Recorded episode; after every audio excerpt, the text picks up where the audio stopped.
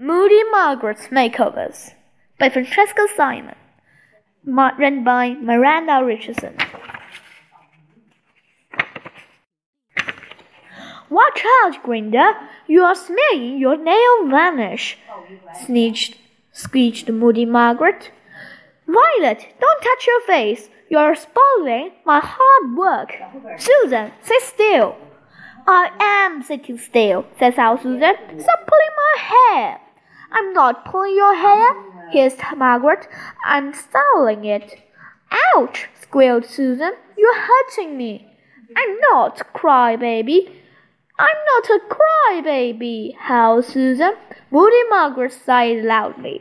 Not everyone can be naturally beautiful like me. Some people, she glared at Susan, have to work at it. You're not beautiful, said Sour Susan, snorting. I am too, said Margaret, pinning herself. I'm not, said Susan. On the ugliest scale of one to ten, with one being the ugliest, worst toad, you're a two. Ugh, said Margaret. Well, you are so ugly, you are minus one. They don't have any, an ugly enough scale for you. I want my money back, screamed Susan. No way, screamed Margaret. Now sit down and shut up. Across the wall in the next garden, deep inside branches hiding the top secret extra of the purple hand fort, a master spy preaching up his ears. Money? Has he heard the word money? What was going on next door? Old Henry zipped out of his fort and dashed to the low wall, spiritualing his garden for Margaret's. Then he started, and started some more. He'd seen many weird things in his life, but not as weird as this. Margaret, Sour Susan, Lazy Linda, Vain Violet, and gorgeous Gurinder were sitting in Margaret's garden. Susan had rollers tangling her, her pink uh, hair. Violet had blue mascara all over her face. Linda was covered in gold glitter. There was spilled nail varnish, face powder, and broken lipsticks all over Margaret's petal. Holy Henry burst out laughing. Are you playing clowns? said Henry.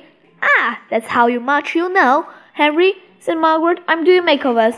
What's that? said Henry. It's when you change how people look, dummy, said Margaret. I knew that, lied Henry. I just wanted to see if you did.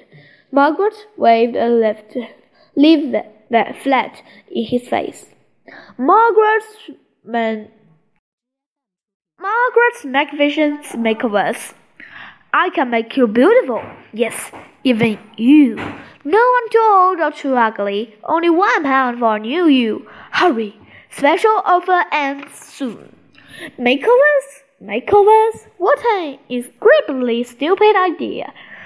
Pay to have a moody old grouch like Margaret smear gunk all over her, their face? Ha! No one. Her Henry started laughing and pointing. Very Violet looked like a demon with red and blue and purple glue all over her face. Gorgeous Gurinder looks as if a paint pot has been powered down her cheeks. Linda's hair looked at us as if she'd been struck by lightning. But Violet wasn't screaming and yanking Margaret's hair out. Instead, she handed Margaret money. Thanks, Margaret, I look amazing, said Violet, admiring herself in the mirror. Henry waited for the mirror to crack. It didn't. Thanks, Margaret, said the Gurinder. I look so, I look so fantastic. I hardly rank myself. And she also handed Margaret a pound. Two whole pounds? What's the matter? Are you getting ready for Monsters' Ball? jeered Henry. Shut up, Henry, said Violet. My Violet. Shut up, Henry, said Gorgeous Gurinder. You're just jealous because I'm going to be rich, are you not? said Ma Margaret. No, no, no, no, no. Why don't we give Harry a makeover? said Violet. Good idea, said Ma Moody Margaret. He couldn't sure use one. He could sure use one. Yes, I said Susan. Her Harry took a step back. Margaret advanced towards him, wearing nail varnish and a hairbrush. Violet followed with clutching a lipstick, spray day, and other instruments of tools. Yikes! Horrid Henry nipped back to the safety of his fort as fast as could, trying to ignore his horrible crackling laughter. He set out his purple hand throne and scored some extra tasty chocolate biscuits from the secret trash he'd nicked from Margaret's. Makeovers? Ha! How dumb could you get? Just a beep beep branded grouch like Margaret to come up with such a stupid idea. Who in their right mind would want that makeover? On the other hand, Horrid Henry had actually seen Margaret being paid, and good money too, just for smearing some color gunk onto people's face and yanked in their hair about. Mm, said Horrid Henry, starting to think. Maybe Margaret did have a little easy, weasy, teeny tiny bit of good idea. And naturally, anything she could do, Henry could do much, much better. Margaret obviously didn't know the first thing about makeovers, so why should she make all that money? thought Horrid Henry indignantly. He steal, no, borrow her idea and do it better much, much better. He'd make people look really fantastic. Henry's makeovers. Harry's marvelous makeovers. Harry's malicious makeovers. He'd be rich. With some, with some false teeth and red marker, he could turn Miss Battleaxe into a vampire. Miss, Mrs. Oddbod would be a perfect. Thank you. And wouldn't stuck up Steve be empowered after a short visit from the makeover Margaret? Even Aunt Ruby wouldn't see him when Henry had finished. Tee hee. First, he needs stump piles. That was easy. Mom had tons of gunk for smearing all over her face, and if he ran out of he could always use crayons and glue. Old Henry dashed to the bathroom and helped himself to few handfuls mom make, mom's makeup. What on earth did she need all this stuff for? thought Henry, peeling, in, peeling it into bag. About time someone cleared off this drawer. Then he wrote a few leaflets. Horrid Henry Makeover Immersion was ready for business.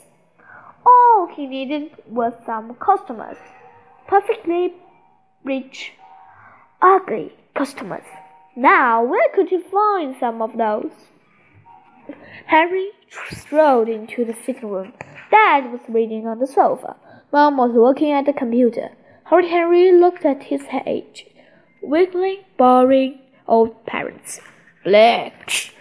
Boy, could they be Im improved, thought Henry. How he tactfully perfumed these professional cobblers as they needed his help fast. Mom, said Henry, do you know great Aunt Greta? Yes, said Mom. Well, you're starting to look just like her. What? said Mom. Yep, said Henry, old and ugly, except. He peered at her. You have more wrinkles. What? wailed Mum. And that looks like a grangle, said Henry. Ah? Huh? said Dad. Only scarier, said Henry. But don't worry, I can help.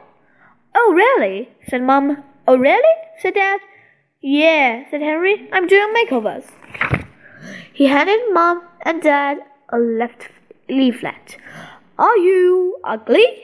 Are you very, very ugly? Do you look like the creature from the Black Lagoon? Only worse. Then today is your lucky day.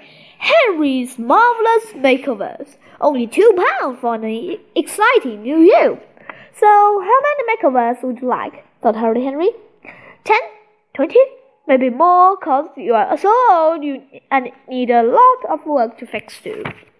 Makeover somewhere else, said Mom, scowling. Makeover somewhere else, said Dad, scowling. Boy, talk about ungrateful, thought Henry. Me first! No, me! screamed were com coming from Margaret's garden.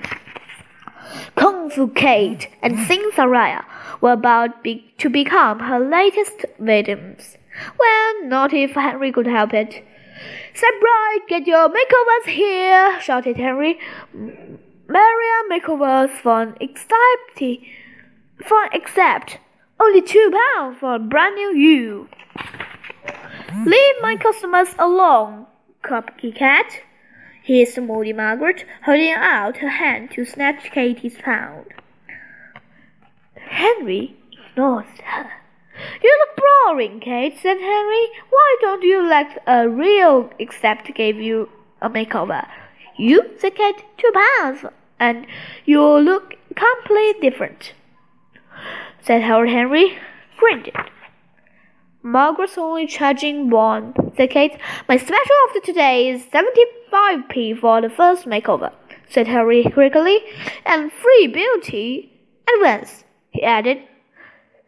Since Soraya looked up, Katy stood up from Margaret's chair. Such as, scowled Margaret. Get on, tell us. Eek. What on earth was a beauty tip? If your face is dirty, wash it. Use a knit coat. Horrid Henry had no idea. Well, in your case, a bag over your head. thought Harry Henry. A bucket. Susan Snickers. Ha ha, very funny snapped Margaret. Come on, Kate, don't let him trick you. I'm the makeover expert. I'm going to try Henry, said Kate. Me too, said Soraya. Ip, his first customers. Henry tucked out his tongue at Margaret.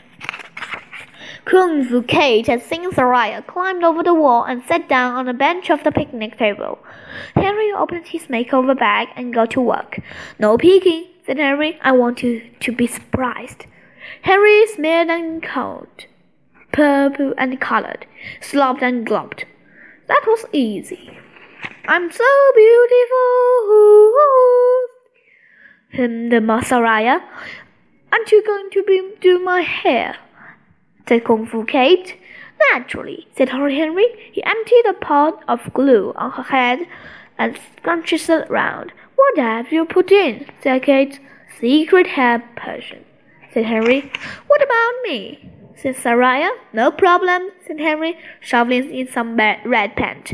A bit of black here, a few blobs of red there, a smear of blue, purple, and away. Hey! Henry stood back to admire his hard handiwork. Wow! Kung Fu Kate looked completely different. So did Singer Soraya. Next time he changed ten pounds. The moment people saw them, everyone would wonder one of Harry's marvelous makeovers. You look amazing, said Lord Henry. He had no idea he was such a brilliant makeover artist. Customers would be squealed from his silvers. He'd need a big, bigger piggy bank. There, just like the mummy, friend sixteen, and the vampire, said Henry, handing Kate a mirror. Ah! screamed Kung Fu Kate. Soraya snatched the mirror. Ah! screamed Sing Soraya. Horrid Henry stared at them.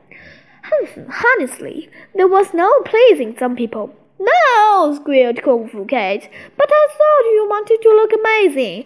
Amazingly good, not scary. Well, Kate, has anyone seen my new lipsticks? said Mom.